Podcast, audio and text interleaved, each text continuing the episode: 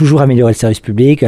Hier encore, je discutais avec des agents de la, maison départementale des personnes handicapées. On se bat pour toujours réduire les délais, pour mieux servir euh, donc, aux citoyens. On réinterroge toujours nos méthodes pour voir si on peut améliorer encore le service pour les habitants, euh, pour recréer le lien aussi avec les habitants. Mais au-delà de ça, il y a des stratégies politiques qui sont en train de se définir précisément sur des compétences fortes en matière de politique de l'habitat. Au printemps, euh, on présentera à l'ensemble des élus la stratégie sur la politique de l'habitat. On a la délégation des aides à la pierre et à partir de cette année, on l'a dans le Haut-Rhin. Du coup, on veut renforcer la politique de l'habitat dans un contexte où je sais que les Alsaciens ont parfois du mal à se loger, dans des logements qui sont aujourd'hui adaptés à la perte d'autonomie, par exemple, pour les personnes âgées ou dans des logements qui sont suffisamment isolés. Donc là, on est dans des soutiens, des aides aux personnes. Donc, politique de l'habitat. Autre sujet qui est cher, aux, je pense aux Alsaciens, cher aux Français en général, c'est les enjeux de santé. Donc là, on est en responsabilité sur les politiques médico-sociales, mais on a aussi quelques actions en matière de santé, en matière de politique en direction de nos aînés. On veut vraiment améliorer encore la bienveillance autour des aînés dans leur vieillissement, apporter de la dignité à l'accompagnement des personnes les plus fragiles. Donc, on est sur toute une série d'actions qui vont se déployer dès le printemps. Et puis, on est